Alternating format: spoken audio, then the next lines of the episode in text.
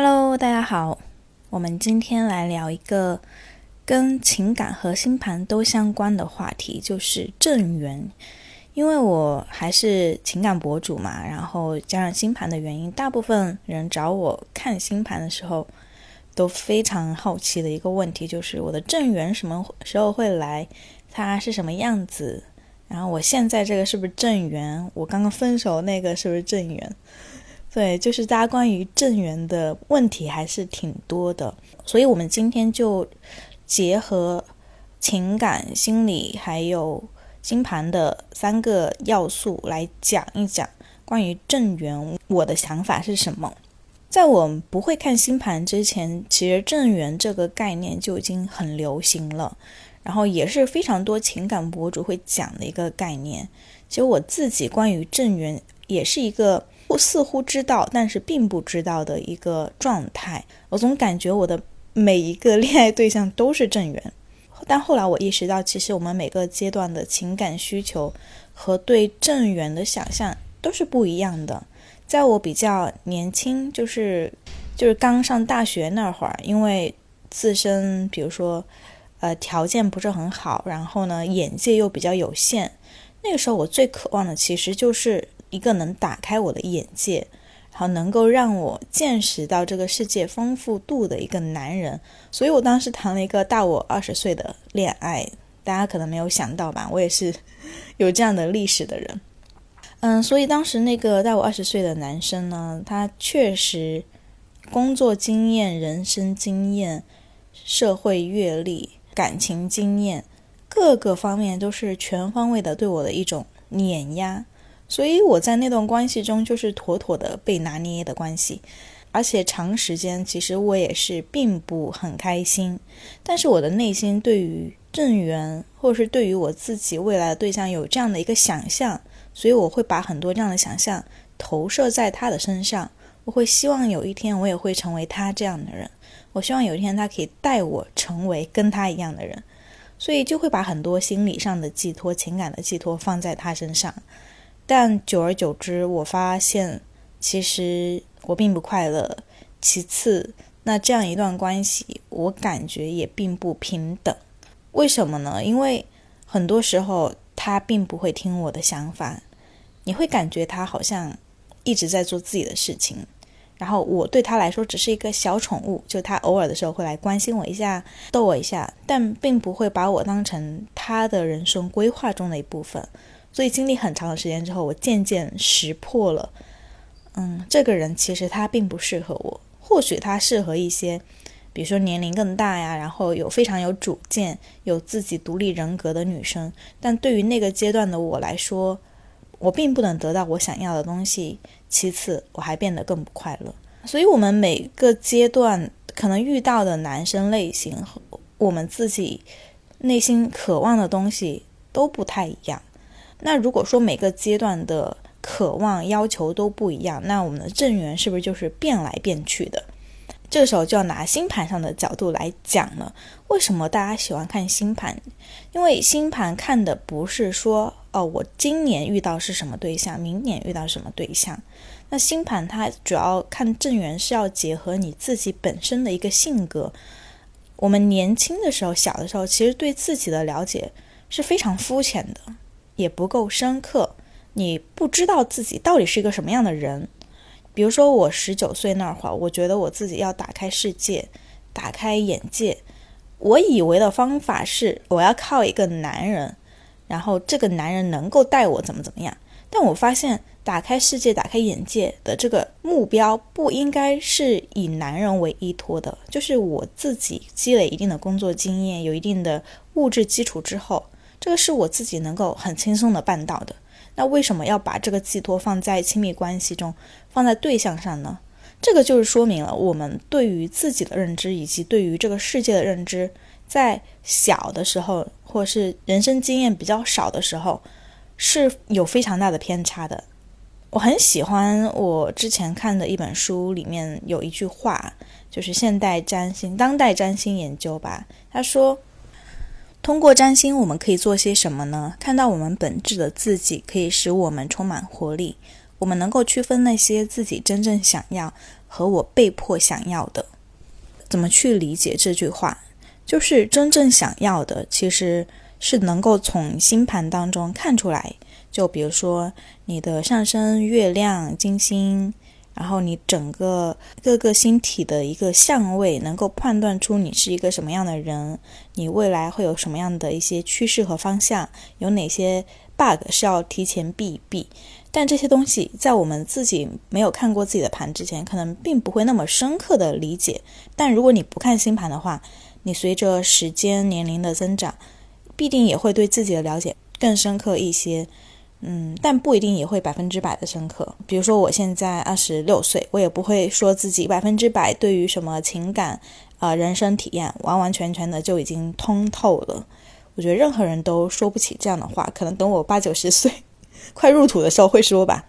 那我们什么是我被迫想要的？从我的理解是，被迫想要的这个东西是来自于社会和环境的一个规训。就我跟大家咨询的过程中，我发现大家都是有一些慕强的，慕强没有错，但他们的慕强的方向的重点往往是来自于说，我是希望这个男人能够在事业上帮到我的，尽管那个男生可能并没有这样的想法，说，呃，我想要找一个这个事业型女性，或者是想要，呃，我的资源无条件的给我的伴侣。或者是我的资源就给一个我刚谈恋爱的女生，就对方可能并没有这样的想法，但是女生就开始有这样的依附心态了，慕强心态。在这种心态之下呢，她会忽视自己内心真正的想法，就是你对于一段亲密关系的要求是什么？就是你先把这些外界的这种光环抛开去看的话，比如说一个男生他是不是善良的、真诚的，说到能不能做到，对你有没有同理心。等等，就是我们很容易因为外界的光环，那这个东西，比如说物质条件，或者是一个人的学历、工作、家庭背景，为什么会形成所谓的光环？是因为这个就是来自于社会的规训，因为社会，比如说。社会从我们接触身边的人，然后我们看到的自媒体，大家很容易就会展现出一个自己特别好的状态，然后也会有很多的人告诉你说，你要怎么怎么选对象，然后你的父母也会告诉你说，我们未来，呃要怎么去找老公，要对老公有哪些要求，怎么什么？你要管老公的钱，这个也是我妈曾经跟我说，你要管老公的钱，嗯，我以前可能就是被动的接受的一个状态吧，所以这种。观念也会不由自主地流入到我的意识和潜意识的层面，让我觉得，首先我们要看一个人的光环，要看一个人的硬条件，然后其次再是他的什么软条件啊，善不善良，人品好不好。但其实这个是一个本末倒置的行为啦。那为什么我们要在乎一个人的软条件？比如说人品，就这个人本身他的认知，他的为人处事的方式。而不仅仅只是关于他家庭条件好不好，他家里几套房，他几辆车，为什么呢？这个其实我在之前的很多期节目有讲到过，我觉得是有讲到过吧。啊，比如说那个恋爱的品格有参差，就讲到我的前男友跟我的现男友之间的一个差距。就一个人他有有很多光环，长得很帅，可能让你看上去好像挺有钱的，也为你花钱。那这样的一个男人，他并不代表他就是个好人。就从人的层面来讲，我都不觉得他是个好人。我前段时间发了一个朋友圈，就是说我们在选朋友的时候，都会看这个朋友说合不合得来呀，我们俩价值观理念合不合，他是不是真的关心我，我们这段友谊他是否平等，是不是你来我往？那为什么到了亲密关系中，我们会用一种截然不同的标准去？去筛选一个男人，就好像一个男人他对你好不好，善不善良，然后是否平等的对待你、尊重你，这些东西好像都可以被拿掉了。那就觉得，嗯，他的条件不错，身世背景不错，那就 OK 了。所以就说，如果我们以为自适合自己的和我真的适合自己的，就这两条路的差距，就是比如说这两条线的夹角偏差越大的话，其实我们。在情场，在择偶的时候，会遇到越多的阻碍和越多的纠结和让你不理解的东西。啊，分享一个案例，就是前两天有个女生找我看她的现在正在处的一个对象，跟他合不合。我看了一下，那个男生其实挺务实的一个男生，但是呢，就是有点点没有安全感、敏感。然后他的表现形式，因为他是太阳天蝎的原因，所以他的那种敏感、不安全感不会像这个女生去表露出来，可能表现出一个挺强大的样子，但实际上有很多话、很多心里话，或者是一些情绪上的波动，不会向这个女生去展现，所以这个女生就会觉得说，他是不是不爱我？但其实更多的时候不是。爱不爱的问题，而是因为这个人他的情感模式就是这样的一个模式。你让他换一个对象，他可能还是会同样的样子，除非是说你们俩有很长的相处时间，你是一个完全被他信任接纳的人，他可能会向你去暴露他的一些脆弱，会表现出一些更有同理心的样子，或者是说就算认识很久了也不一定，因为你不知道他那个防护墙有多厚。就每个人他的原生家庭。其实对一个人的影响是巨大的。我昨天还在看一本书，讲的是安全感。有一句话是：意识层面也许只是嘴角轻轻一撇，而潜意识却常常已是山崩海啸了。就你看这样的一个男生，他可能只是稍微的冷脸一下，他可能没有表现出太大的情绪波动，或者是跟你吵呀闹啊，啊，或者是回击。但是他的内心可能已经是在山崩海啸，但很多人他可能连自己内心的情绪到底从何而来，为什么会有这样大的情绪，以及为什么不表现出来，就这些情感层面的认知，大家其实是很浅很浅，就是完全不会认知到自己内心世界发生了什么，为什么就山崩海啸了。所以这个时候其实就是情感咨询啊，或者是心理咨询的用处了，因为如果看星盘可以看到一个人他是这样的模式。或是你也知道他的原生家庭对他有造成这样的影响，但是那个解药在哪里？我们如何让他能够更加的信任你，以及信任他自己，以及他能够去更多探索他自己内心的情绪和过去，都是一件需要长时间的工作的问题。所以我觉得心理学的存在还是很必要的，不是说你看了星盘之后，哦，问题我知道了，哦，我知道原是怎么回事，那。这个问题要怎么去解呢？如果用星盘的角度，可能就是说啊，他的原生家庭怎么怎么样，然后他的性格是这样的。但是问题的解法以及如何去深入到一个人内心的宇宙去探索他，还是需要很强的功力的。那这个真的就是需要心理学还有情感咨询的这些背景了。好，我们继续讲回刚刚的案例。嗯，然后我就告诉了他这个男生他是怎么回事嘛。但这个女生除了她关心这个男生爱不爱她的 问题之外呢，她更关心的是这个男的能不能帮到我，我如何能搞到他的钱。他们俩在一起才三个月吧，我就说你是很缺钱吗？他说我不缺钱呐，但是如果以后真的不能在一起，也不一定会走得很远，那还不如先搞一波钱。这样子说确实有道理哈，但是。那如果每一段关系，我们的出发点是，哎呀，搞不到感情就先搞钱，那很有可能你也得不到那个感情，因为如果你是冲着搞钱去，你们这段关系，它就是有退路的一段关系。什么叫有退路的一段关系？就是你没有把它尽量的往好的方向去发展，而是你。总在看着自己的那个退路，所以久而久之，你所担心的事情也会发生。你的那个退路真的就会成为你唯一的那个选项，因为你没有办法，你没有能力去发展一段健康、成熟、平等的关系。我觉得钱这个事情呢，其实挺重要的，不是说我们在恋爱关系中不能谈钱，而是不能为了钱。就是大家在关系中愿意去为彼此付出，这个是基于自己内心的一个意愿，而不是说我为你付出是基于我要通过钱来得到你的人，得到你的爱。这样的关系如果没有它底层的那个爱，或者是两个人相互相互的信任作为支撑，那个钱很有可能会成为一个导火索，或是破坏你们俩关系的一个。问题所在吧，就钱它是一个两面性的，它可以成为你们俩之间的润滑剂，但它也有可能成为那个导火索。我跟我男朋友在一起十个月了吧，然后因为他是外国人嘛，我是不可能说怎么样去搞对方的钱。大家听我的节目也知道，我的价值观不是那样的。如果你是想去搞钱的话，那就去看节曲曲节目就好了。他给我的物质付出也不少，并不是因为他有很多钱，所以他给我很多物质付出，而是因为他觉得我这个人是他愿意去付出和选择的对象，所以他愿意。当然，我也没有说。亏待他，就是我们俩的付出其实都挺多的。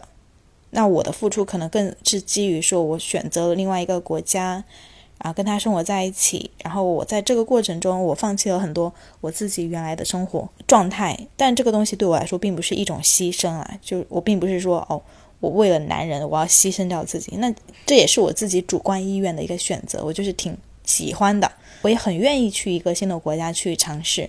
所以。是这样的一个结果，所以我就帮那个女生点出了这个点，然后我看他的星盘，他自己的金钱事业其实发展挺好的，就是他现在是博士生嘛，还没有到一个可以赚很多钱的那个工作的阶段，但是他未来肯定是不缺钱的，也很有事业心，就他自己能够把自己照顾得很好的状态下，其实就是这就是一个认知偏差了，就是他以为他要靠男人搞钱，但实际上他自己是很有能力的。他也很有野心，他赚钱一定能够赚到钱，但只不过是他可能选择那一条他目前能看到的那一条路，而忽视了自己其实还有更多的选择。所以最后那个女生她就发了这一句感慨，说就是自己想得到，但是又没有能力得到，所以才会有这样的纠结吧。那我们以为自己没有能力，但其实是有能力的，但是你要找到自己的能力的。钥匙是什么？还有一个挺有意思的，就是有一个姐妹看正缘，我跟他说，你的未来这个对象能说会道，可能是跟什么咨询啊、呃销售、服务业，然后社交、市场营销、社交，就这方面相关的行业。然后那个女生说啊，这些都是我不喜欢的行业。我说一个男生如果能说话，能够。能说会道，能够跟你沟通理解，这不是件好事吗？他说：“我需要，我想要的是什么？医生啊，律师啊，就是我们常人眼中那种所谓的高大上一点的那种职业吧。”但是他说：“不过我一直渴望这两种职业很久了，但从来没有交往过这两种职业的男朋友。”所以我就说。你以为你想要的，但并不一定真的真的是适合你的。如果说你要通过一个职业去筛选人，那不好意思，你的正缘来了都会被你赶跑掉。所以大家对于正缘这个认知啊，要摆正，你不要给他设很多的限制。等正缘来的时候，你一定能够感受到你们之间那种相处的舒服那种状态，就是两个人像一条河水一样流动，滋养你的那种状态。怎么去形容呢？就是。两个人在一起，它就像一条河水，它不是海水。因为海水的话会有惊涛骇浪，它可能会有大的、很大、很大的起伏。但河水就像一条小溪，它是缓缓的流动的，浸润你的，浸泡你的。虽然说我们还是会有一些棱角，但是它的那个小溪会慢慢的冲刷，慢慢的去影响你，慢慢的把你身上的一些刺儿给拔掉，给磨掉。那这个就是水的力量。我觉得水是一个很神奇的东西。前几天我看那个李小龙的一个传记，他不是有一句名言说 “Be water, my friend”，就说水，它放在杯子是一杯水，放到碗是一碗水，它的形状是根据它的容器而变化的。我也很喜欢水的这个比喻的一个原因，我觉得水你看似它很柔和，但它能够有滴水穿石的能力。但是我又不太喜欢大海。就有点来的太猛烈了，不一定是你能够承受得住的，而且很有可能会让你丧命。我知道，对于一些可能自己自身不够自信、家庭条件不太好的女生，会很容易想要去早早的找个人结婚。比如说，月图有那种困难相位的女生，就会很喜欢结婚。我真的，我身边有个朋友啊，她就是年纪轻轻、早早的。就说我是一定要找男人结婚的，我的人生最大梦想就是我要找个人结婚陪我睡觉，陪他睡觉是因为他很害怕自己一个人睡觉，所以我知道啊，就是如果说这种特别渴望结婚的，其实也能看得出来，但是并不是因为他真的很缺婚姻，主要还是一个原因，就是自己心理上的因素啦，自己家庭的因素导致他在安全感这个方面其实很匮乏，所以他寻找安全感的出口是找一个男人结婚。那这样子，那我就那有一个男人帮我赚钱了，然后一个男人照顾我，一个男人陪我睡觉，那我就是这方面安全感已经满足了，就没没啥担心的嘛。但幸运的是，她找了一个对她还不错的老公。所以她说她自己在婚姻中是有得到滋养的，其实我也相信，因为看上去她老公也是一个挺不错的人。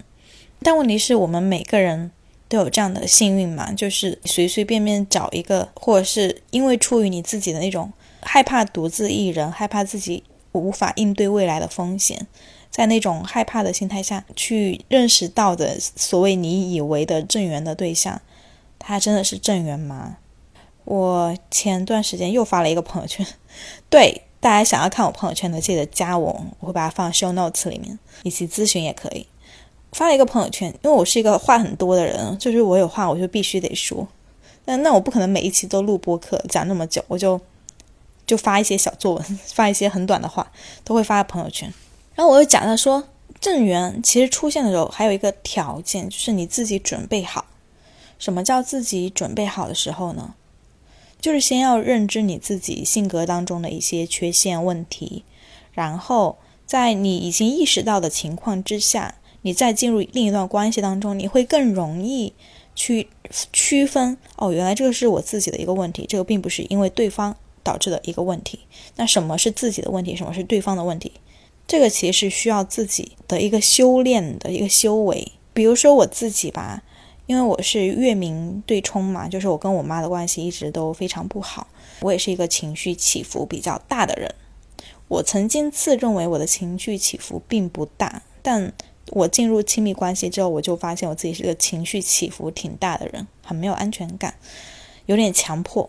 关于我自己的强迫的这种模式，我之前也讲过，所以大家可以去前面多补补课。反正就是挺有点病态抓狂的一个状态吧。但现在好很多了，只是还残留一点点。OK，然后我的这种情绪起伏导致的一个结果就是，之前中医帮我把脉，他就说我的身体好像有淤血。我说怎么了？他说你是不是情绪挺大的？我说我的情绪还好啊。他说不对，你这个脉象感觉就是挺紧的。我说可能是以前吧，因为以前谈的恋爱确实挺差劲的，就是给我造成了很多伤害。就我昨天晚上做梦，还在梦见我那个前任骗我出轨的这种梦已经数不胜数了。就是你知道，一个人的梦就是梦境，就是一个人潜意识的出口嘛。所以我的潜意识其实过去的感情还是对我有挺大的伤害的，或者是我还是很介意，但我的意识层面已经表现出。啊，没必要啦，就是过去了嘛。我我现在过得也很好，但我知道我的潜意识还是在纠结这件事情。但这个东西很难说我自己去控制它。所以那个中医医生帮我把脉，他就说你的情绪肯定是有很大的问题的。我说肯定是过去的啦，或者我现在倒是情绪挺好的。他说那就是过去的伤挺大的，应该伤了挺久的吧？我说是的，好几年。更不要说我的旁我的室友，他哥伦比亚人，他跟一个女生，而且那个女生有边缘型人格障碍，他们纠缠了十一年，所以那个男生直接就是甲状腺出了问题，长了三颗瘤。就一个人如果情绪不好的话，他是一定会反映到身体上的，大家平时要注意。OK，所以选到一个好的对象多重要，他不仅仅是说滋养你呀，照顾你，更重要的是让你情绪稳定，让你。能够有一个好的身体，如果你身体都不好了，你你要人家钱有用吗？也没有用啊。对，就是我的情绪一直以来，在过去很长时间内都不是很好，我自己也慢慢的有意识到、觉察到。但我觉察到这一点之后，其实我就会有更多的动力，想要去钻研，说这个恋爱到底要怎么谈呀？亲密关系到底是怎么一回事？为什么我会这么容易失望？为什么我的期待一直都达不到？所以就开始调整在关系中你的期待是什么，或者是对方有一些选择没有符合你的期待的时候，是否值得你去生气和在意？什么时候又值得不要那么在意？什么时候又需要稍微的放下自己的执着，这个都是在感情当中的功课呀。我常常会说，我们这个人，我们人本身的一个修为，就像一个土壤，你要把这个土壤培养成一片沃土，然后你在上面栽培什么，你的事业、你的亲密关系或你的小孩儿，就你。在这片土壤上面长出来的植物，它才会是一个健康茁壮的东西。但如果你的土壤里面很多都是硫酸，或者是很干涸，那又怎么长出一段健康的亲密关系呢？这个比喻相信大家就很容易懂了吧？就是在遇到正缘之前，如果你想真的有一段健康成熟的关系的话，那一定是基于你自己。要修为的很好了，那也是需要对方有一定的修为。如果说你已经到了大神阶段，对方还是菜鸡阶段，那那不是段位太差距太大了吗？他也不会让你成为更好的人。所以正缘其实就是在对的时间遇到对的人。所谓什么错的时间遇到对的人？No No No，那绝对不是正缘啦。错的时间那就不是正缘。两个人都对，那才对。我一个人对了，你不对也不行。我前天晚上还跟小马小小的产生了一个争吵，就是他六点多下班，然后答应我说来跟我吃晚饭嘛，因为他他要送球员回家，就是有一些其他的杂的事情。然后我就说 OK，那我的预期大概就是一小时左右就会到。结果我硬生生是等了三个小时，他才到我家楼下。在这个过程中，他也会跟我说。啊，我到我在干嘛了？我准备出发了，但你准备出发怎么出发了一两个小时才到呢？我就很奇怪。我就下楼之后我就见到他，我就说，啊，Is everything OK？怎么了呢？嗯，他说他在忙什么忙什么。我说，那你忙这些事情的时候为什么没有告诉我？我只知道你出发了，但出发了三小时才到，那正常来说就半小时的事情。他又跟我解释，他说他中间谁谁谁让他帮忙做了个什么，然后我就说，那你可不可以提前告诉我？因为你跟我说你要回家了，我是在等你，但是你在做这些事情的时候，我并不知道，我还担心你可能出事了呢，或是我担心你是不是在故意骗我，我就很直接的在讲出来我的想法，或者是我的内心的那种感受和不安。但同时，小马也是一个很善良、很。也很直接的一个人，所以他当时就跟我道歉了，说：“哦，这是我的问题，我下次如果中间有一些什么突发的事件，会提前跟我讲。”然后，然后他就请我去吃饭了。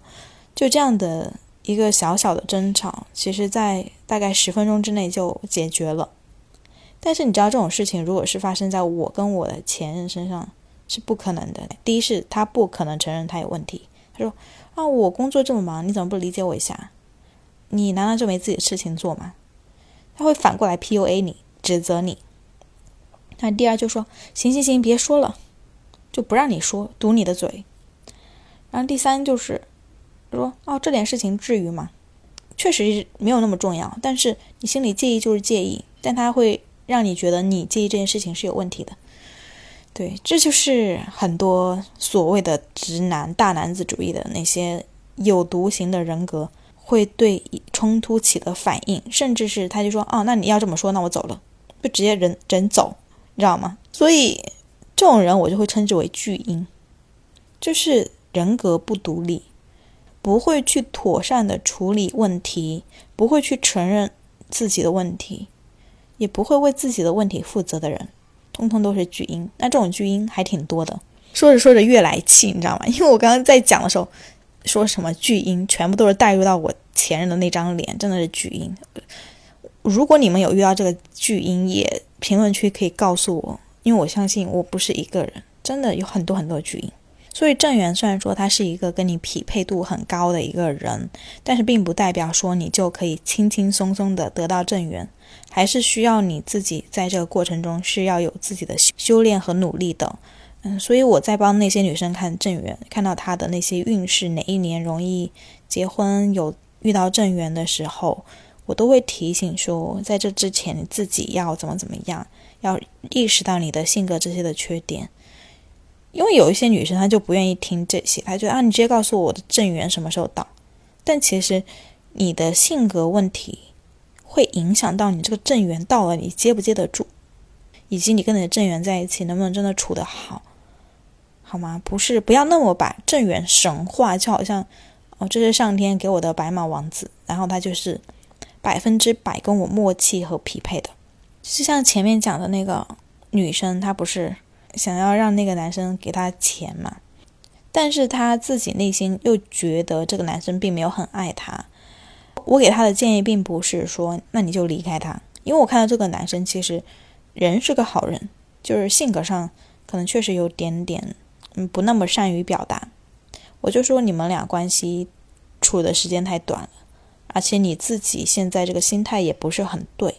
还是要多花点时间，再去处处看，到时候不管是离开还是留下，对于你来说都是一个更肯定的答案。